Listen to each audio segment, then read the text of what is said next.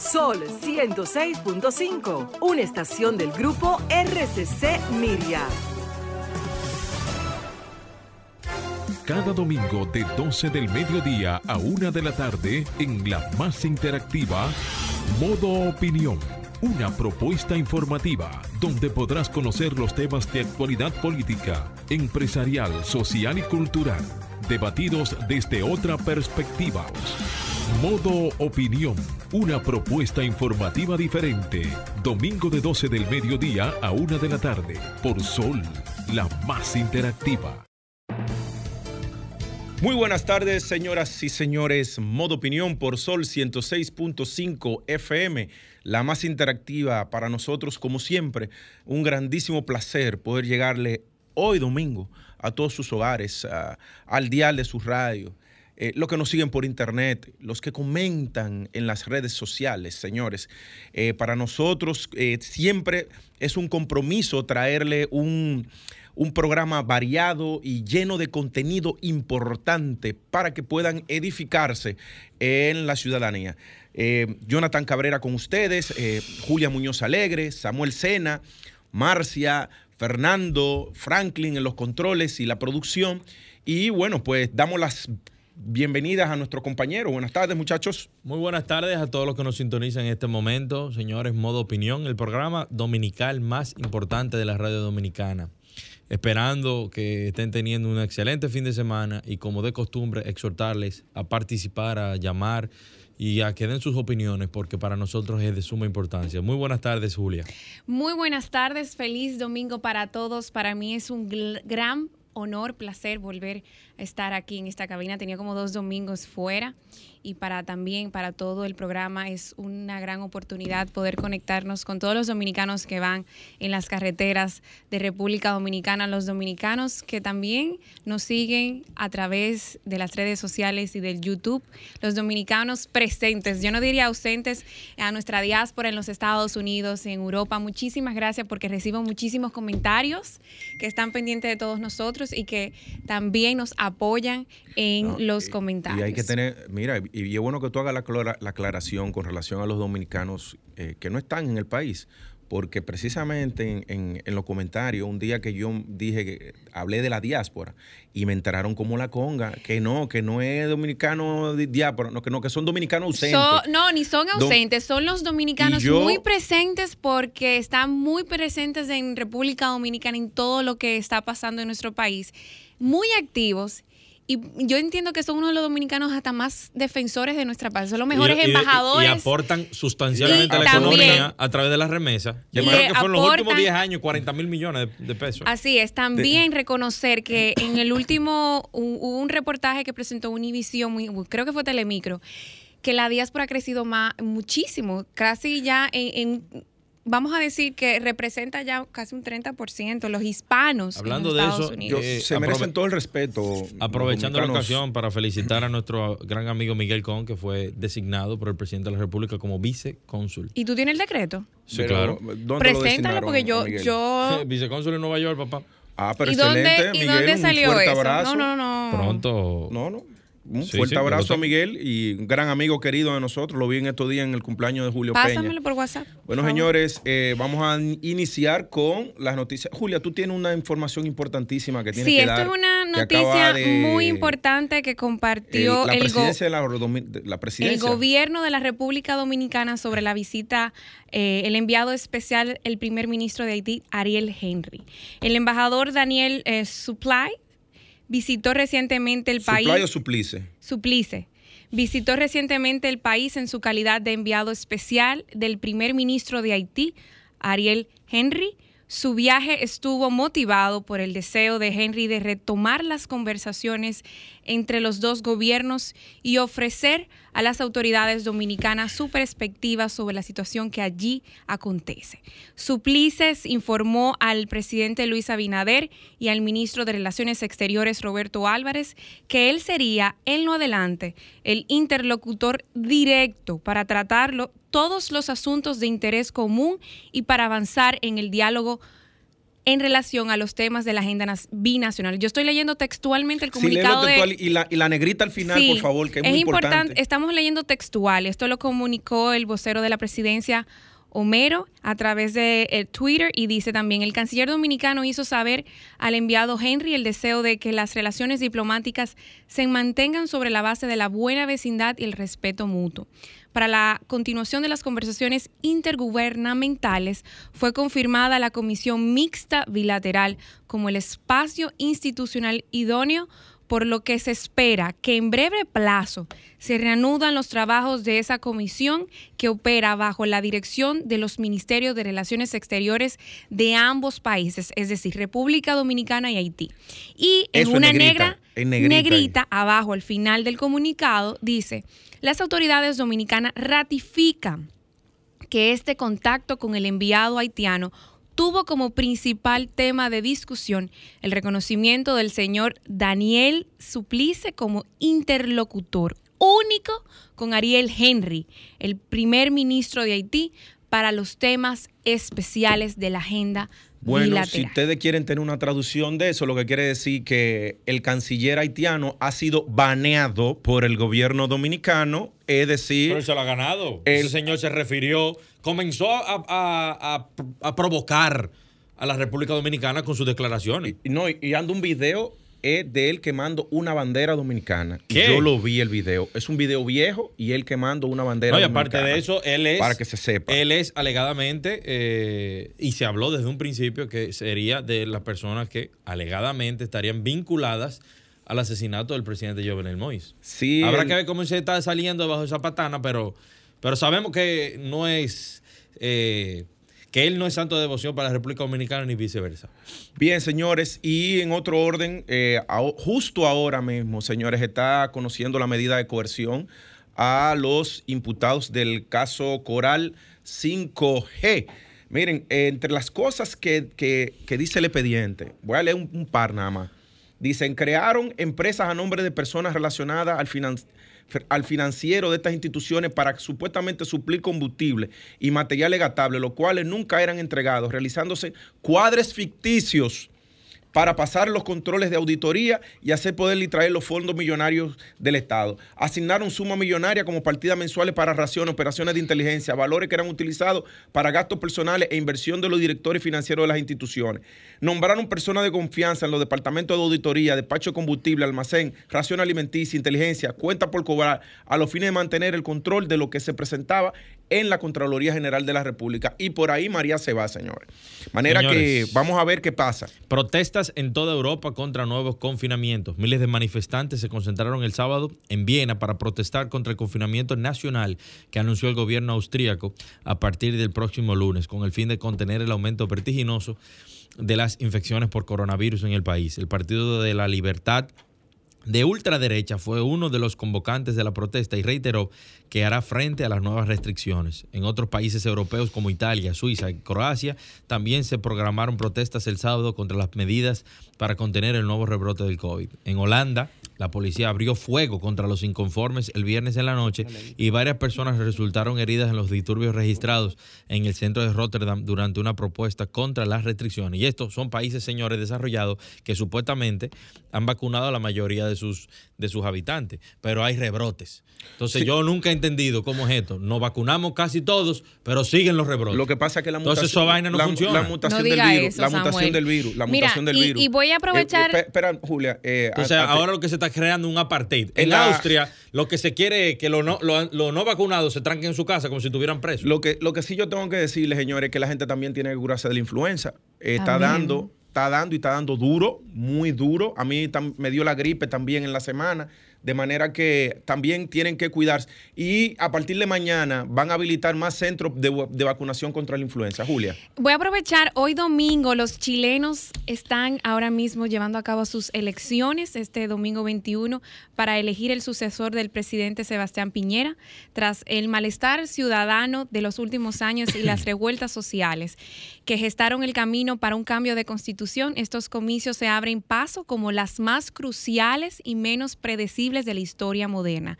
Aunque ninguno de los siete candidatos es un claro favorito, los dos con más opciones enarbolan corrientes políticas radicalmente distinta. Chile vota y es para nosotros desde aquí, también en República Dominicana a través de sus embajadas. Recuerda los que chilenos están sometieron, su sometieron un proyecto de ley para un prácticamente un juicio político contra Piñera por el caso de los papeles eh, que andan rodando ahí, como los, Pandora, Papers. Pero, pero el Senado no aprobó ese, juicio político. Señores, miren, una noticia muy importante que yo creo que nos tiene que llenar de orgullo a todos nosotros eh, es que, claro, claro, acaba de designar a un dominicano como el CEO en la República Dominicana.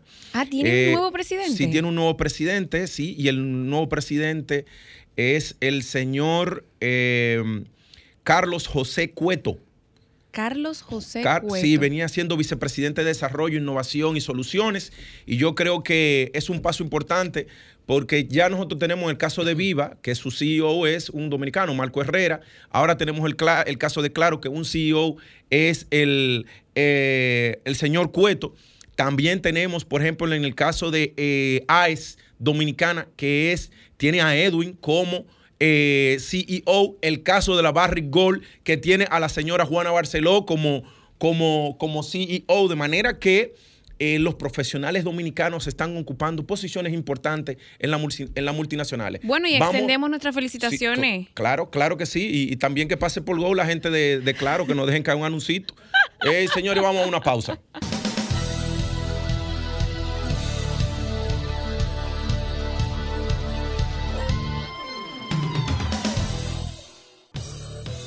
Ahora nos ponemos en modo opinión 16 de la tarde, señores, continuamos con los comentarios y ahora vamos a pasar con el comentario de caramba. Entonces, eh, Julio Jonathan, no me haga eso. Julio de la visa, si tú quieres yo te ayudo. No, señores, espérense. Ven, vamos a aclarar la situación. Julio, espérense. ¿Ese es tu comentario? Sí, ese es mi comentario. Ok, dale. Ok, dale. pero eh, yo, yo le yo Oye, le... y tú me le vas a poner el título así mismo, oíste, oíste, Fernando no fue Omar que buscó la visa. Tú lo vas a poner así. Mira, Omar, yo te quiero y te respeto y sabemos la amistad que tenemos, pero hay que aclarar algo en, el aire. Nosotros teníamos una discusión anterior. Antes de entrar a mi comentario, yo tengo que hacer la aclaración, ¿es verdad? No, pero primero haz tu comentario y luego bueno, contextualiza. Señores, miren. Para yo defender a Omar también. No, porque tú no de defensa, nadie va a opacar a nadie, Samuel. Lo que vamos a hablar de hechos y realidades. Estás en tu comentario. Entonces, el pasado 10 de noviembre, el gobierno de los Estados Unidos anunció una noticia muy importante para nosotros, que el gobierno de República Dominicana, a través del Ministerio de Relaciones Exteriores, a través del Consulado General Dominicano en Puerto Rico, junto a la Embajada de nosotros en los Estados Unidos habían llevado a cabo un sinnúmero de encuentros, trabajos eh, y esfuerzos bilaterales para poder hacer realidad esta inclusión de República Dominicana. Y esto es a debido a la escasez de mano de obra para trabajar en distintas áreas en la vecina isla de Puerto Rico.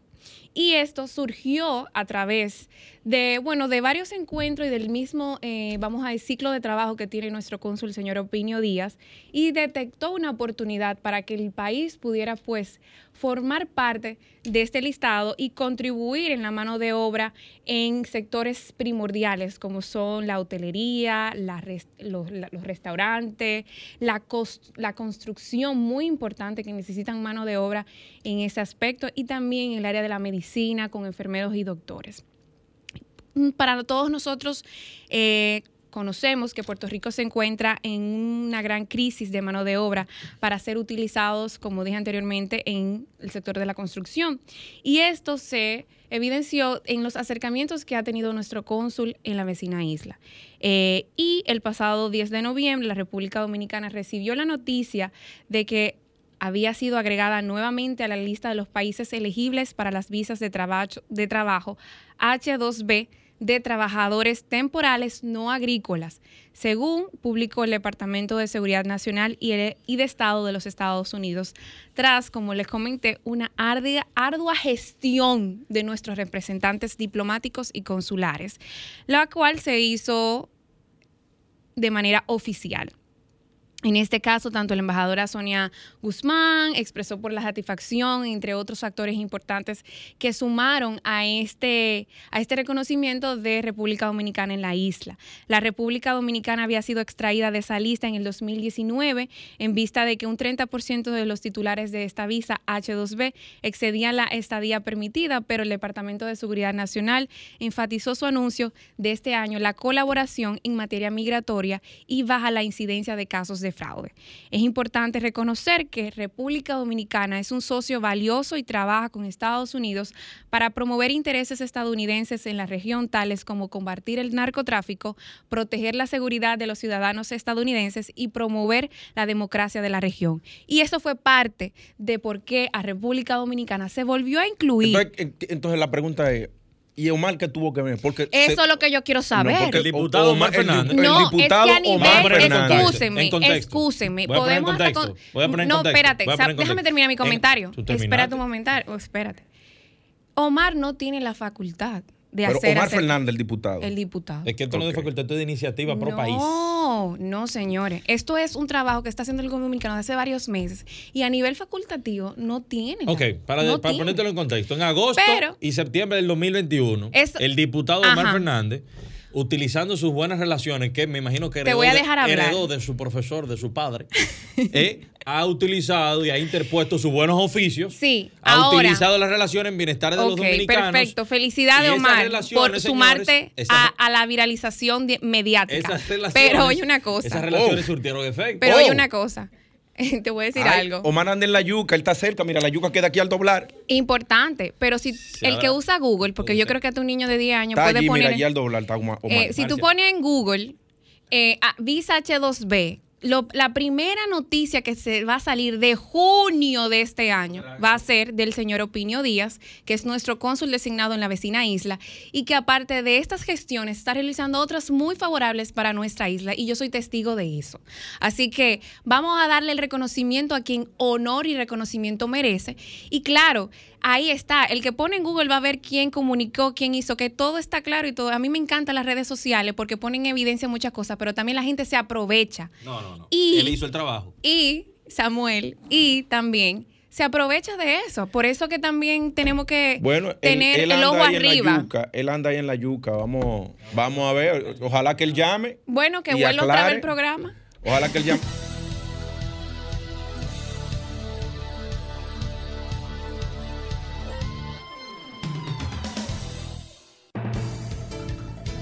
Bien, señoras y señores, con- continuamos con los comentarios. Sí, ahora eh, le toca el comentario al señor Jonathan Cabrera.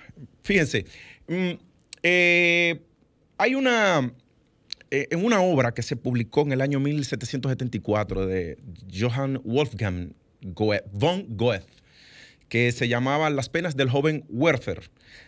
¿Qué, qué, qué pasó con ese libro cuando se publicó? Miren, que de hecho tuvo que ser recogido, porque hablaba sobre un joven eh, que cayó en estado de depresión y se suicidó, pero entonces todos los jóvenes que leían el libro, eh, se armó una escalada de, suicidios. Luego, posterior, eh, un psicólogo utilizó este estudio para este, este nombre, ¿no? A través de un estudio psicológico y de psicología social, y u- utilizó el nombre del, del efecto Werther o el efecto copycat, es decir, cómo se viralizaba, un hecho viralizaba eh, o provocaba una viralización o una normalización de, de cosas. Como por ejemplo, hemos visto que una persona se suicida y aparecen luego una serie de suicidios eh, sucesivos. Pero también este efecto no solo se, nosotros lo podemos ver en el caso de las em, de, de- suicidios, ¿no? Sino que también lo podemos ver en, otros casos de la vida real. Y le voy a poner un ejemplo. Imagínense ustedes, y, no se, y se han dado cuenta, de que cuando arrancan los viajes, ilegales a Puerto Rico, eh, se generan, se encadenan una serie de, de viajes y, y ustedes ven cómo entonces empieza que tienen que la interdicción, que lo agarran, que lo devuelven. Si en Puerto Rico, cuando comienzan a llegar esos viajeros ilegales en yolas dominicanos, no lo devuelven en caliente, no cortan el efecto llamada o el efecto copycat o el efecto Werther. como se le puede llamar. Es decir, el hecho de que inmediatamente llegan a Puerto Rico, esos viajes ilegales son devueltos hacia la República Dominicana, comienza a, a tumbar la posibilidad y se riega la voz entre los viajeros ilegales potenciales de que no se puede ir en viaje ilegal a la isla de Puerto Rico porque van a ser devueltos porque si las medidas han sido endurecidas, las medidas de vigilancia en el mar y ultramar eh, para que no se den estos viajes. ¿A qué viene a cuento este, esta anécdota que le hago? Precisamente por las medidas que está implementando el gobierno dominicano que tienen que ver con la migración y el caso de las mafias de, que hay en los hospitales con el tema de las parturientas eh, extranjeras. No voy a ni siquiera referirme a las parturientas del vecino país y hablaré de las parturientas extranjeras, porque ya tenemos el caso de mujeres que son suramericanas también y que están pariendo en, las, en las maternidades y los hospitales dominicanos. Mire, eh, si, no se devuelven en caliente los migrantes que lleguen ilegales, no importa que sean del vecino país, sino también aquellos que vienen de Sudamérica, que vienen de Sudamérica. Si no son devueltos en caliente, se genera el efecto llamada y es que se riega la voz de que hay facilidades que se puede venir a la, a la República Dominicana, permanecer en el territorio dominicano de manera ilegal utilizar los servicios públicos de manera ilegal y eso, eh, si no se corta, si no se corta con medidas fuertes, pues se genera el efecto cascada, que, es lo que hemos, lo que hemos visto eh, que ha pasado y que la, opinión pública nacional viene recogiendo. En el caso de las parturientas, si no se endurecen las medidas en los, en los hospitales y en torno a los hospitales, con aquellas que vienen solamente a parir. Miren, señores, en, un comentario que yo hice y en la entrevista que le hicimos al, al ex director de migración, el señor Taveras, una señora escribió en los comentarios diciendo, parece que ella es enfermera o médico en un hospital. Y, y en el comentario esa señora decía, como ella llevan con, con documentos falsos, cuando tú le preguntas el nombre, ellas se quedan calladas porque no se saben los nombres. Cuando tú le preguntas el nombre, ellas se quedan calladas porque no se lo saben. Entonces, lo que quiero decirle es que eh, es, un, es una práctica habitual la que hay en los hospitales ya, y una mafia que se beneficia, y que eh, la el fortalecimiento de las medidas para devolverla y no permitirle que vengan a parir si no viven en el territorio dominicano, lo que busca es eh, cortar el efecto llamada y esa, esas medidas, esa voz se riega en estos países que son los emisores de estas ilegales para que no vengan al territorio dominicano a parir. Entonces yo veo positivo que se hayan endurecido las medidas tanto migratorias como las que tienen que ver con las parturientas en los hospitales, para que baje la presión que tenemos en los hospitales dominicanos y ustedes verán cómo va a disminuir lo que tiene que ver con eh, la muerte materna, la muerte materna en la República Dominicana, señores. Vamos a una pausa y volvemos. Ahora continuamos con Modo Opinión, donde nace la información.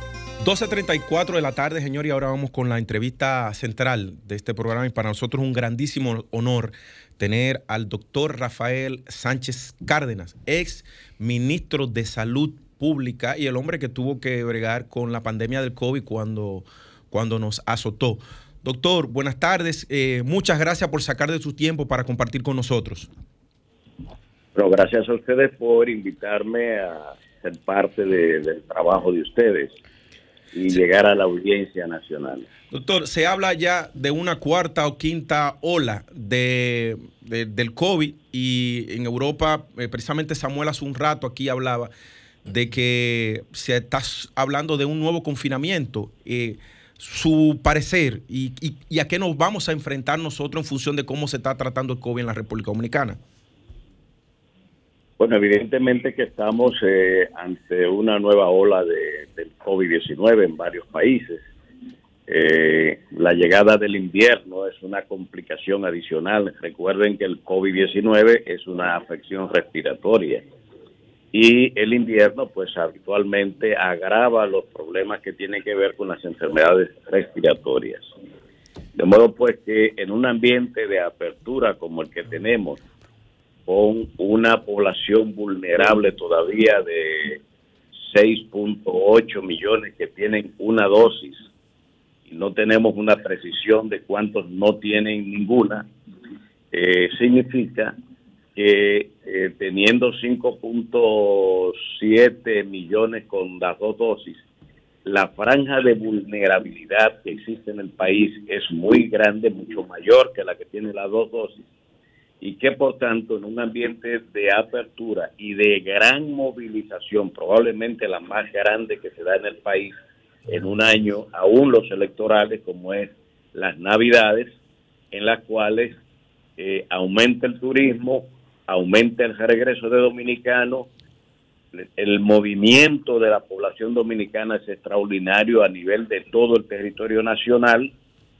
y las fiestas, los teteos, pues lógicamente están llamados a aumentar.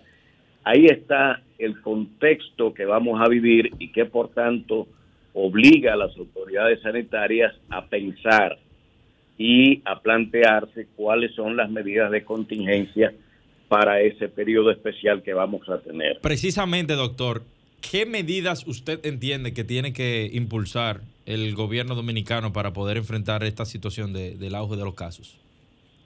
Bueno, yo he estado diciendo desde hace mucho de que en vez de hablar de tercera dosis, en vez de hablar de vacunación de niños menores de 11 años, el target principal tiene que ser los 6.8 millones de dominicanos que no son opuestos a la vacuna porque se pusieron una, pero que le falta la segunda dosis para completar 80-85% de la población dominicana vacunada, porque es el gran mecanismo para nosotros contener el virus.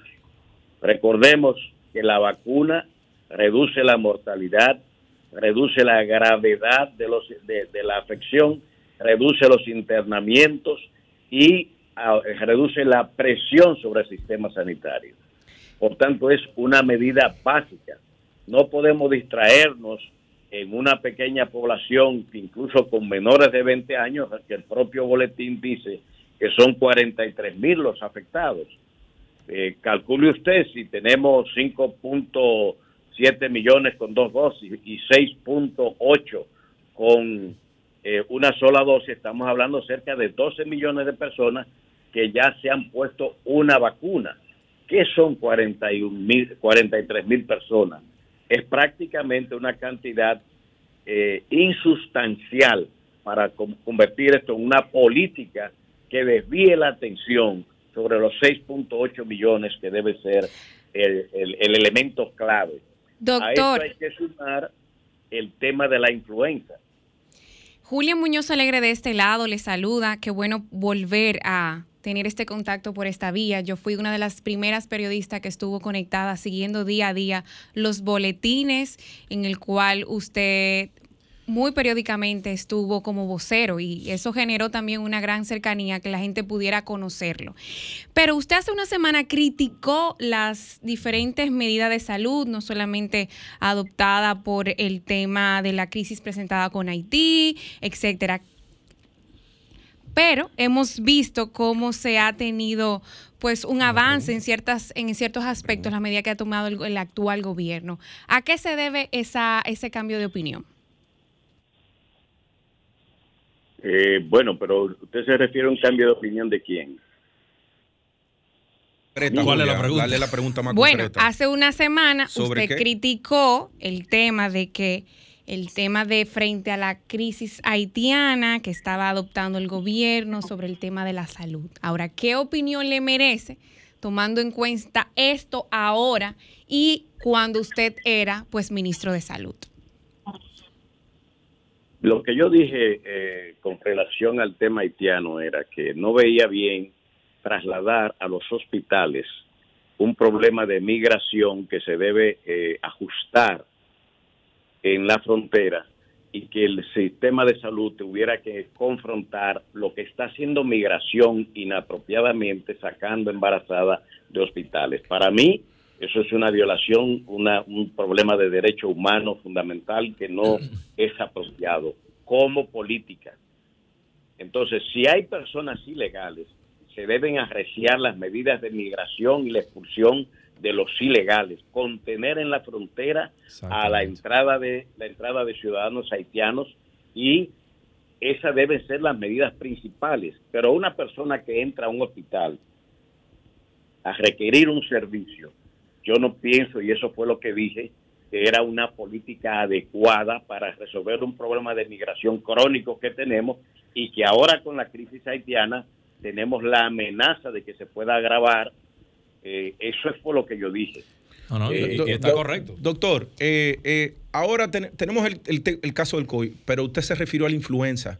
Y la noticia que uno tiene es que está afectando a nivel pulmonar y, y, silente hace tanto daño o más que el COVID. Su, su opinión pero también recomendaciones en torno a esto, porque usted bregó ya con una crisis de salud grave y entonces parece que esto también puede convertirse en otra más.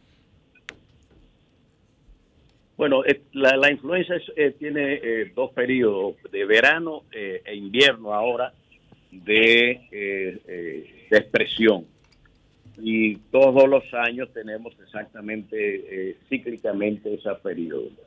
Yo creo que el gobierno eh, ha, anunciado que tiene 450 mil dosis de vacunas que deben ser usadas esencialmente en personas mayores de 60 años que deben ser cubiertos en primera línea, porque son de las personas que sufren más gravemente estos procesos. Hay cierta confusión por el parecido clínico que presentan tanto la influenza como el COVID. Recuerden que son dos enfermedades respiratorias con virus diferentes, pero dos enfermedades respiratorias. Por tanto, aquí yo creo que la, medida precautoria debe tener eh, todos los ciudadanos, igual que el COVID, de usar mascarilla, las medidas de higiene, etcétera, más la vacunación eh, cinco, cuatro o seis meses después de haberse puesto la vacuna del COVID. Doctor, una pregunta. Con relación a, este tema de la vacunación a menores, ¿cuál es su posición con relación a eso? Sabemos que, y somos muchos los padres que tenemos nuestras grandes dudas. Particularmente yo tengo uno de un año y, tres meses, pero tengo una de once. Y, y tengo escepticismo con relación a este tema de la vacunación. ¿Cuál es su opinión al respecto? Yo comparto la opinión de la Sociedad de Pediatría, que se opuso al inicio de esa vacunación en vista, número uno, de que falta todavía mucha información, número dos, porque la población afectada es muy poca, como, como hemos estado diciendo, el propio boletín, menores de 20 años, ahí está en el boletín cuántos se han afectado. Entonces, lo que se ha presentado y que no aparece en el registro son asintomáticos o que pasan de manera tan leve que creo que centrar una política en este momento que no sea eh, invertir esas vacunas en una persona que sencillamente no tiene gravedad en la expresión, no creo que sea una política pública eh, adecuada. Además, esperar el desarrollo y mayores informaciones científicas acerca de esta vacuna en esos menores. Yo creo que es prudente, lo ha adoptado Francia y otros países y eh, a pesar de que en Estados Unidos ya se ha estado implementando. Eh, nosotros somos partidarios de, de, ser un poco más conservadores, esperar más información y como tenemos tan poco afectados, pues centrarnos en los 6.8 eh, millones de que tienen una vacuna y completar las dos dosis en esa población. Yo creo que el resultado sanitario sería mucho más efectivo para la República Dominicana. Bien, doctor, eh, agradecerle eh, este tiempo que nos ha dedicado. Eh, mm, modo opinión está abierto también para usted. nosotros somos los cerradores de la semana, los Mariano Rivera de la Radio Dominical, de manera que estos micrófonos siempre estarán abiertos para usted para que le pueda hablar a la población dominicana. Muchísimas gracias a ustedes y a la población a seguir tomando sus precauciones que ya hemos explicado por mucho tiempo. Estamos en COVID y ahora con influenza, los mayores de 60 a vacunarse y con el COVID pues seguir con las medidas de precaución. Bien, muchas, gracias y buenas tardes. Hasta luego. Vamos a una pausa.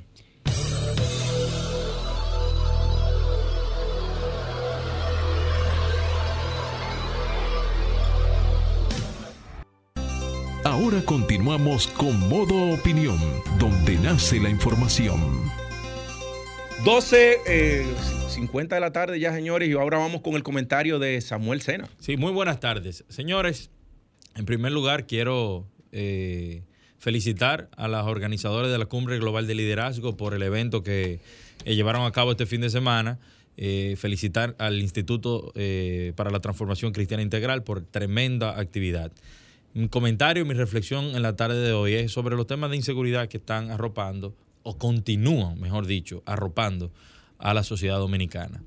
Hemos visto durante esta semana que pasó oficiales de la policía y del ejército asesinados, baleados, atracados, eh, para eh, retenerle sus armas de fuego, para quitarle sus armas de fuego. Los delincuentes no están dando tregua.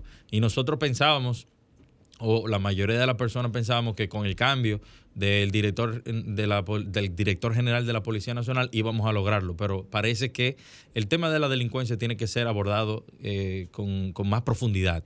No es solamente cambiar la cabeza.